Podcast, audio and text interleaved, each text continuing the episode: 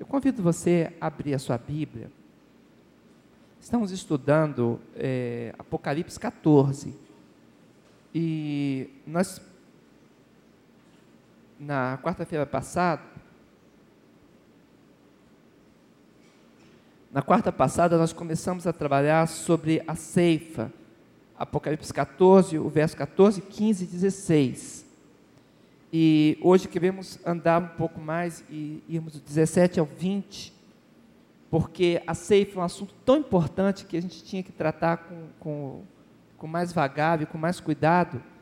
E em torno desse assunto da ceifa, existem algumas doutrinas muito importantes, doutrinas que falam da, da verdadeira espiritualidade, da espiritualidade que leva ao céu, que fala sobre aquilo que Deus fará juízo sobre a terra que nós vamos ver na quarta-feira que vem, se Deus permitir. Mas queremos é, fecharmos esse assunto da ceifa para ficar muito claro do que que trata esse tema quando a Bíblia nos apresenta.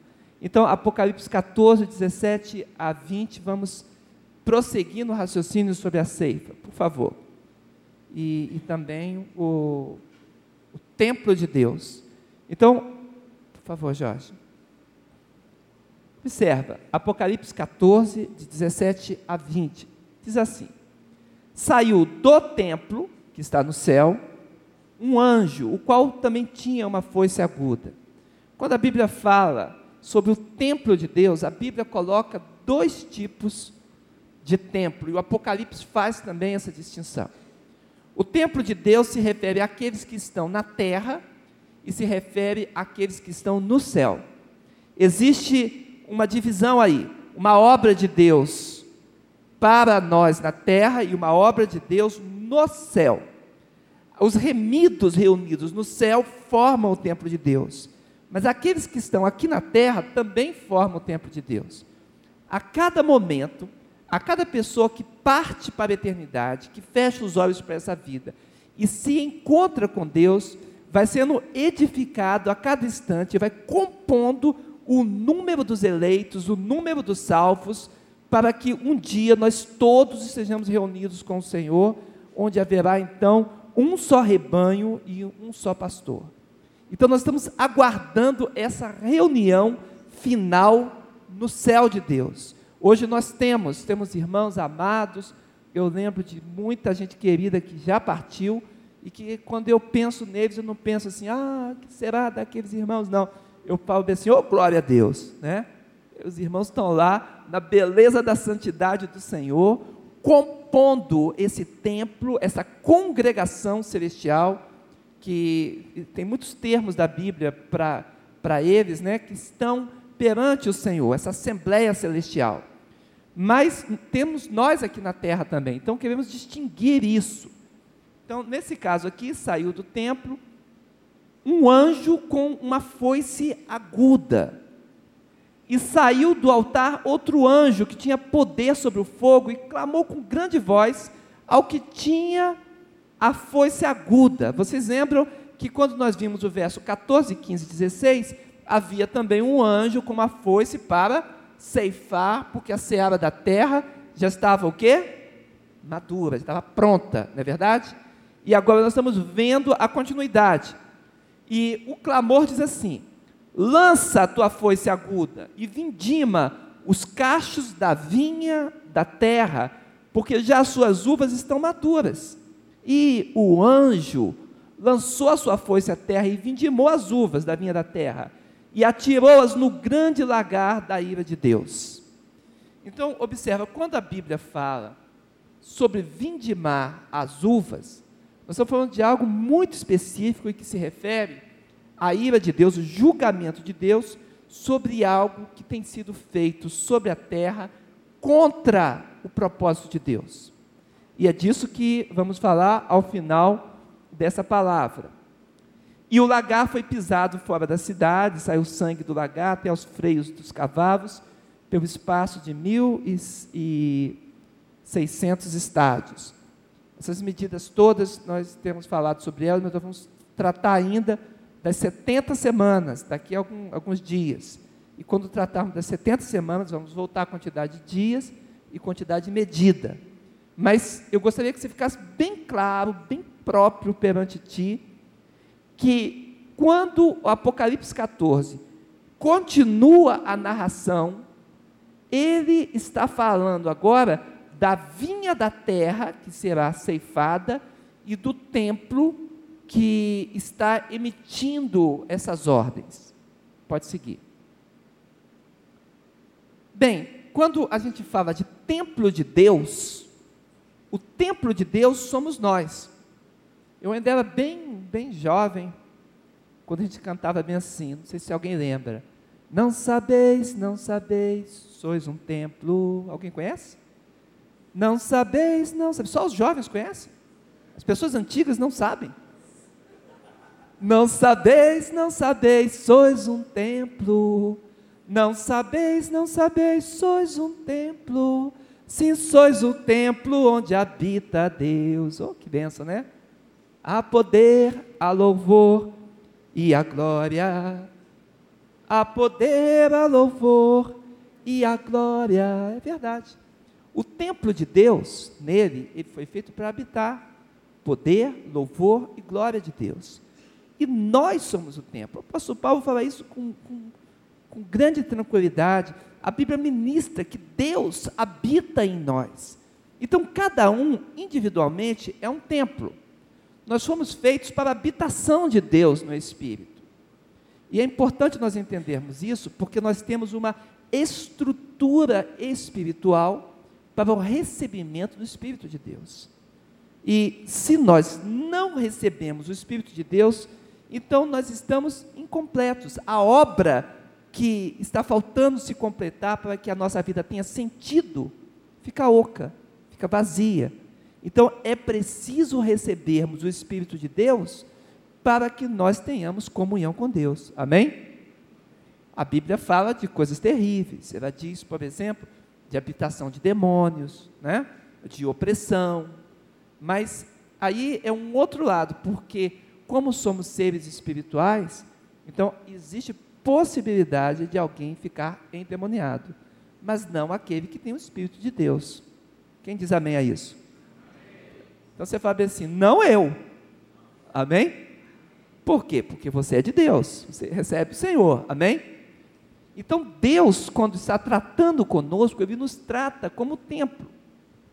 E é importante nós entendermos isso, eu quero fazer uma, uma parada aqui, porque é importante. No verso primeiro desse capítulo, quando é, o apóstolo olha para o Monte Sião, e o Monte Sião é o lugar exato onde fica o templo de Jerusalém. Ora, ele olha para o Monte Sião, ele deveria ver no futuro o quê? O templo de Deus ali, não é verdade? Porque o lugar da habitação do templo é o Monte Sião.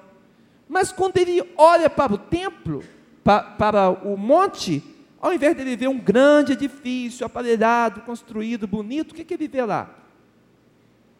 Ele vê o Cordeiro de Deus, que é Jesus Cristo, com os assinalados, com os servos de Deus. Porque, na verdade, irmãos, somos nós que constituímos o templo de Deus. Amém? E lá no céu também. Então, tanto o templo do céu como o da terra é constituído pelos eleitos de Deus. O povo de Deus que clama ao Senhor, ó nós ali. Amém? O povo de Deus que clama ao Senhor, que se manifesta perante Ele, que está assinalado para a salvação perante o Senhor, ele, esse povo, é o centro da adoração de Deus.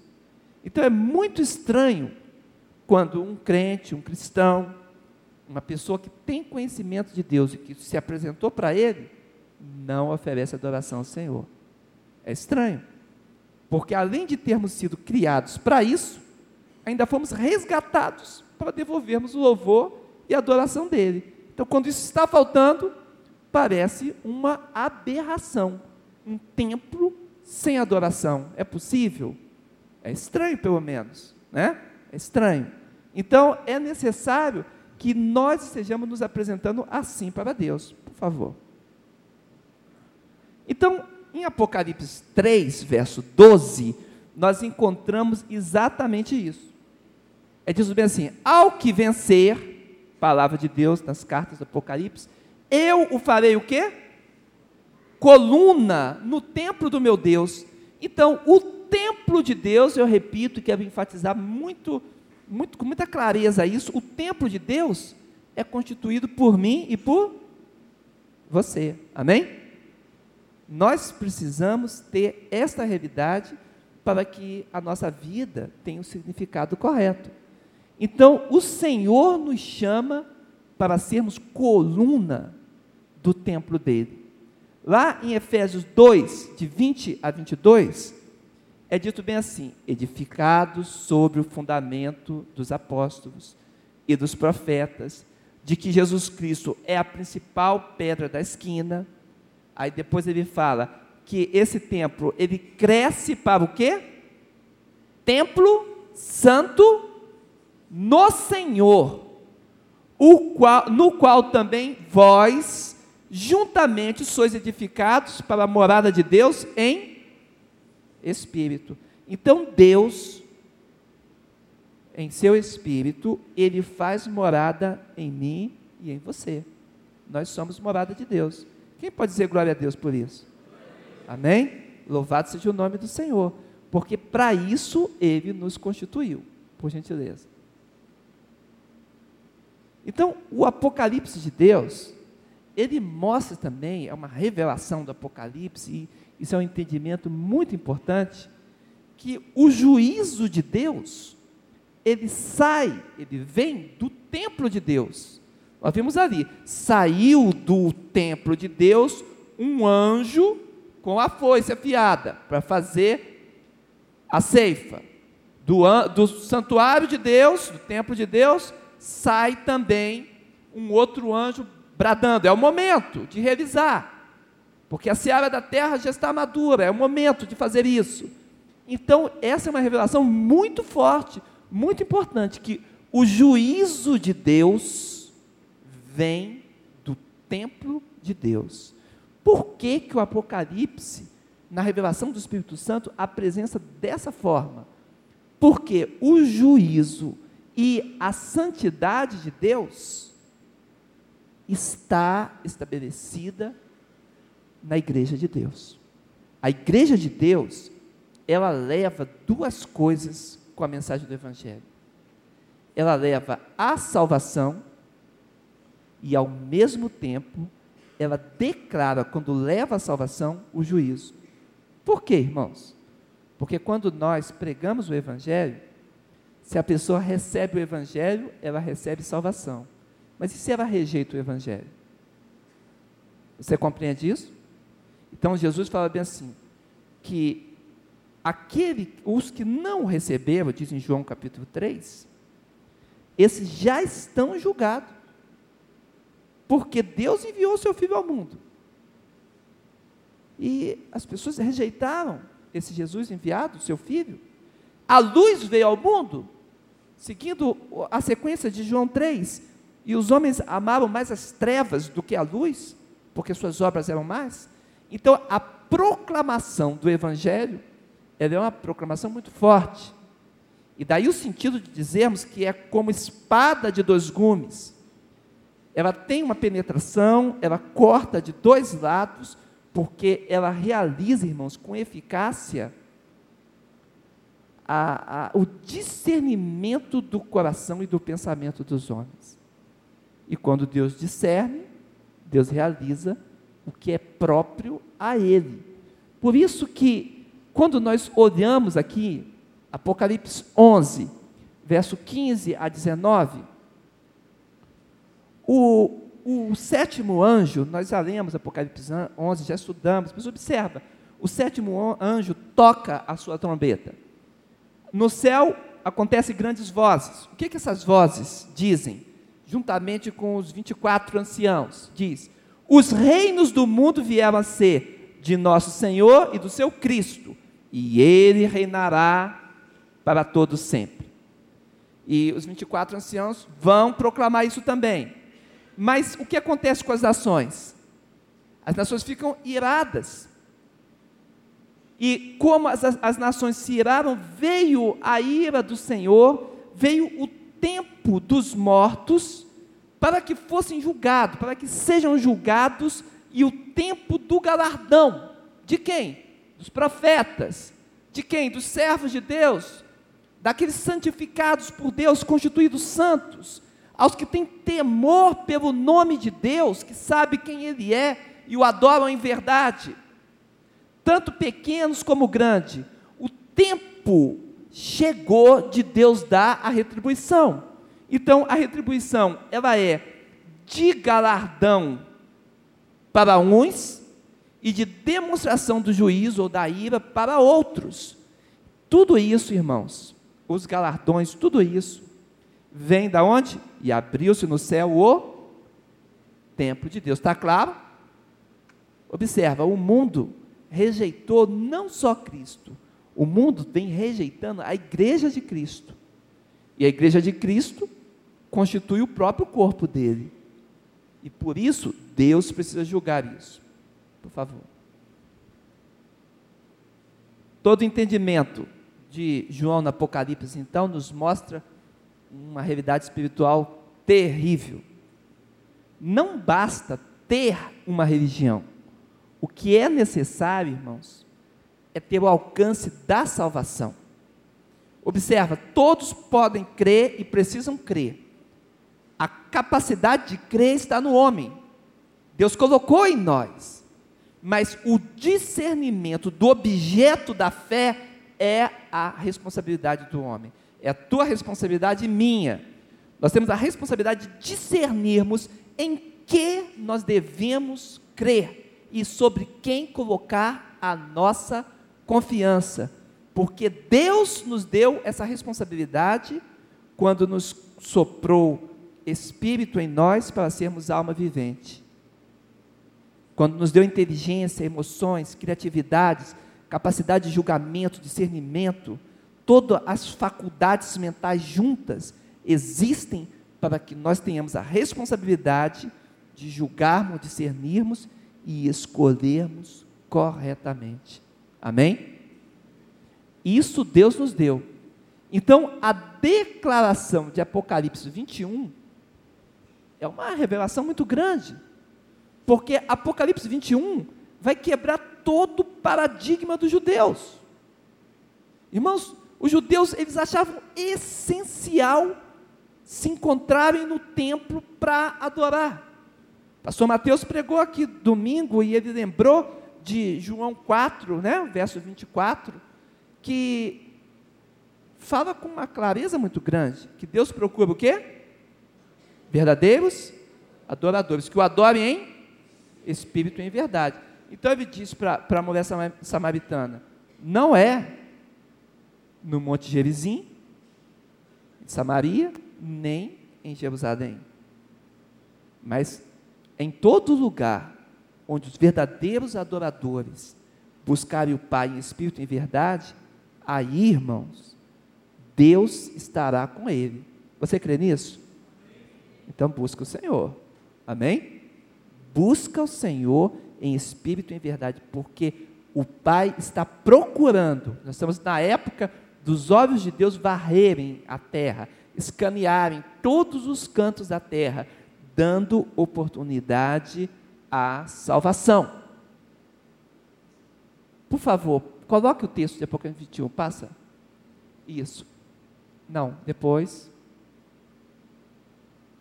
Perdeu um pouquinho? Vai descendo. Isso, obrigado. Olha como diz Apocalipse 21. E vi um novo céu e uma nova terra. Porque já o primeiro céu e a primeira terra passaram, e o mar já não existem, já não existe. Então nós vemos aqui, como eu disse, um paradigma completamente novo. Não existe mais divisão alguma. Nem a separação das ilhas, não existe mais. O mar não está mais separando. Existe agora uma conexão entre todas as coisas.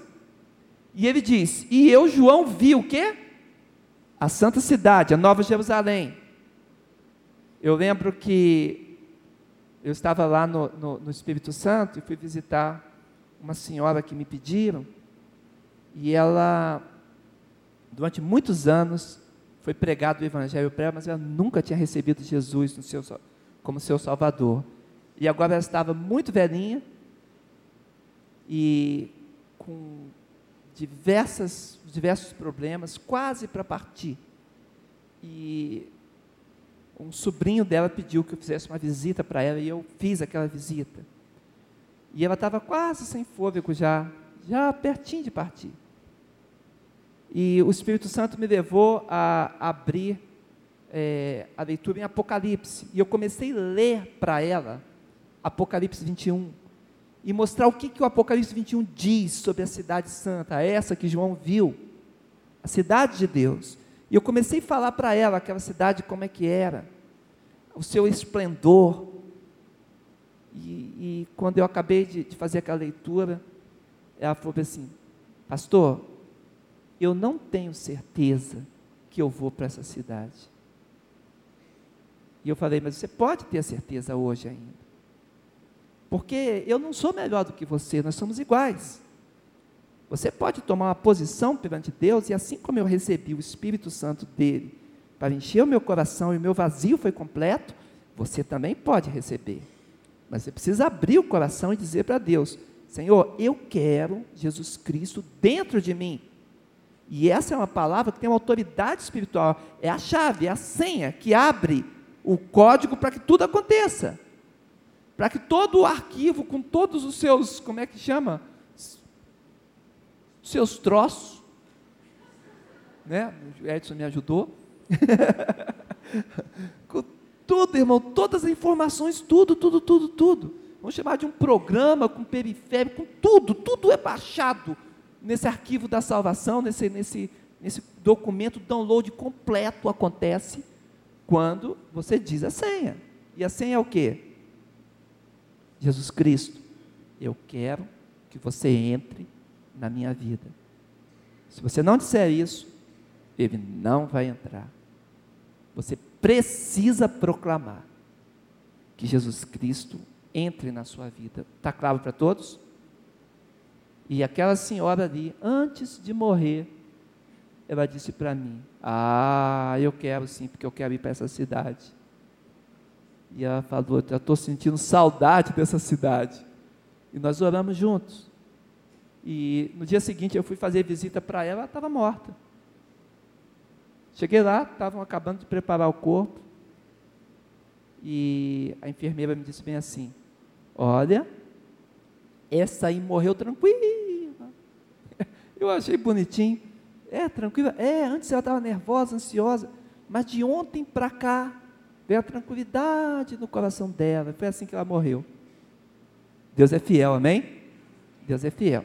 Então, João vê essa cidade, a Nova Jerusalém, e ele fala: E ouviu uma grande voz do céu que dizia: Eis aqui o tabernáculo de Deus com os homens pois com eles habitará, eles serão seu povo, e o mesmo Deus estará com eles e será o seu Deus. Aí olha como João fala, e nela não viu o quê? Templo. Irmãos, não tem sentido um templo no céu. Olha que quebra de, de paradigma, de modelo de toda a adoração judaica, de todos os povos em todos os tempos porque o objetivo de Deus é congregar o seu povo com Ele. Então, desde o princípio da revelação, as coisas foram acontecendo.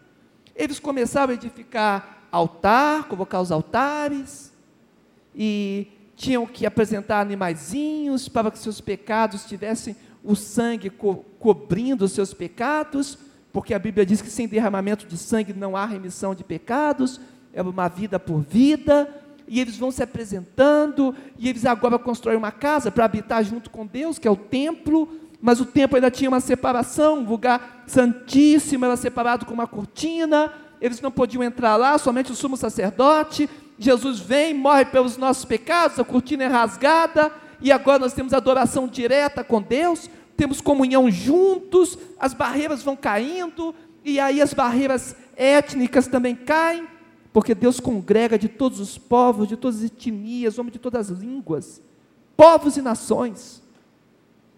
Irmãos, eu lá em São Tomé e Príncipe, vendo aqueles irmãos louvarem a Deus, naquele dialeto crioulo de São Tomé, eles cantavam, louvavam e dançavam mais ou menos assim, e batia muita palma enquanto cantava e fazia com o pezinho. Eu ficava lembrando da época que eu, que eu jogava capoeira angolana e ficava lembrando que era mais ou menos daquele jeito mesmo que a gente fazia, né? E eu fiquei, ah, deve ter vindo daqui.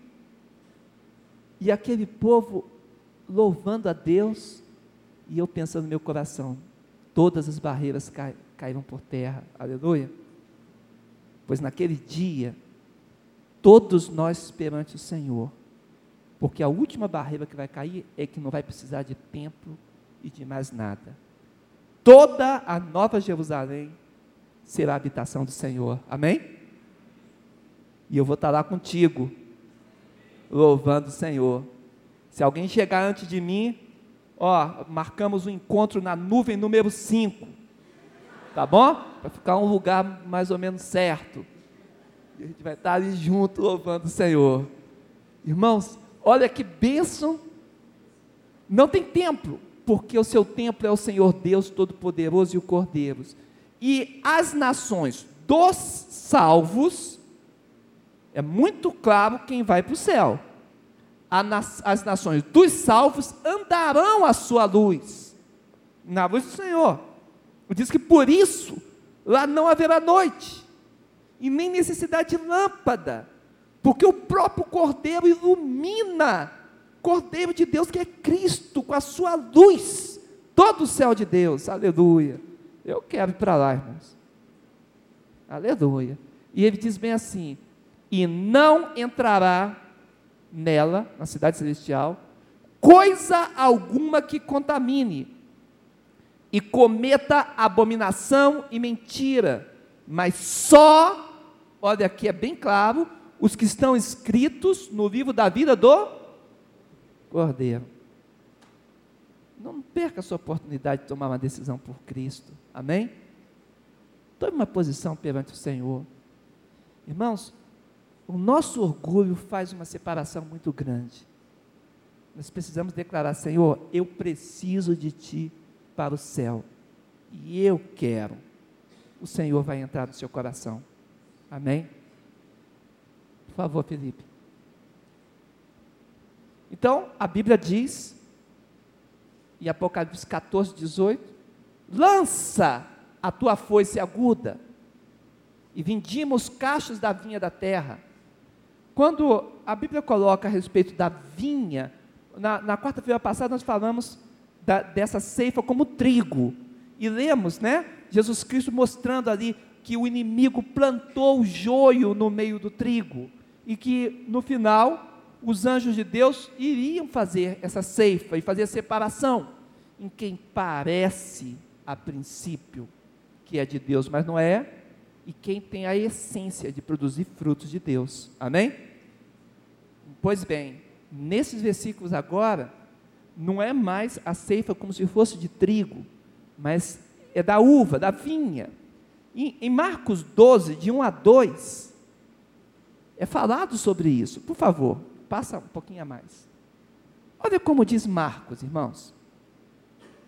E, e chegado o tempo, é Jesus Cristo falando. Ele diz que um senhor plantou uma vinha. E ele mostra esse senhor como o próprio Deus. É uma parábola. E ele diz que ele é o dono da vinha. E deixou aqueles lavradores aguardando a sua volta. E ele fala que, e chegado o tempo, mandou um servo aos lavradores, para que recebesse dos lavradores do fruto da vinha. Ora, se é dele, nada mais justo que seja devolvido a ele. E tornou a enviar-lhes outro, e a este mataram, e a muitos outros, dos quais a uns feriram e a outros mataram. Jesus está falando isso diante dos líderes religiosos da sua época. E eles estão escutando e eles estão entendendo direitinho com quem Jesus está falando. E Jesus disse: Tendo ele, pois, ainda um seu filho amado, que vai ser o próprio Jesus, enviou também a estes por derradeiro, dizendo: ao menos terão respeito ao meu filho. Mas aqueles lavradores disseram entre si: Este é o herdeiro. Vamos, matemo-lo e a herança será nossa. A pergunta de Jesus com pronta resposta: Que fará, pois, o Senhor da vinha? Virá e destruirá os lavradores e dará a vinha a outros. Quando fala da vinha, nós estamos falando aí do direito de Deus à adoração. Por favor, Felipe, abençoa. Então, a vinha, ela tem um aspecto religioso, espiritual. O significado é espiritual.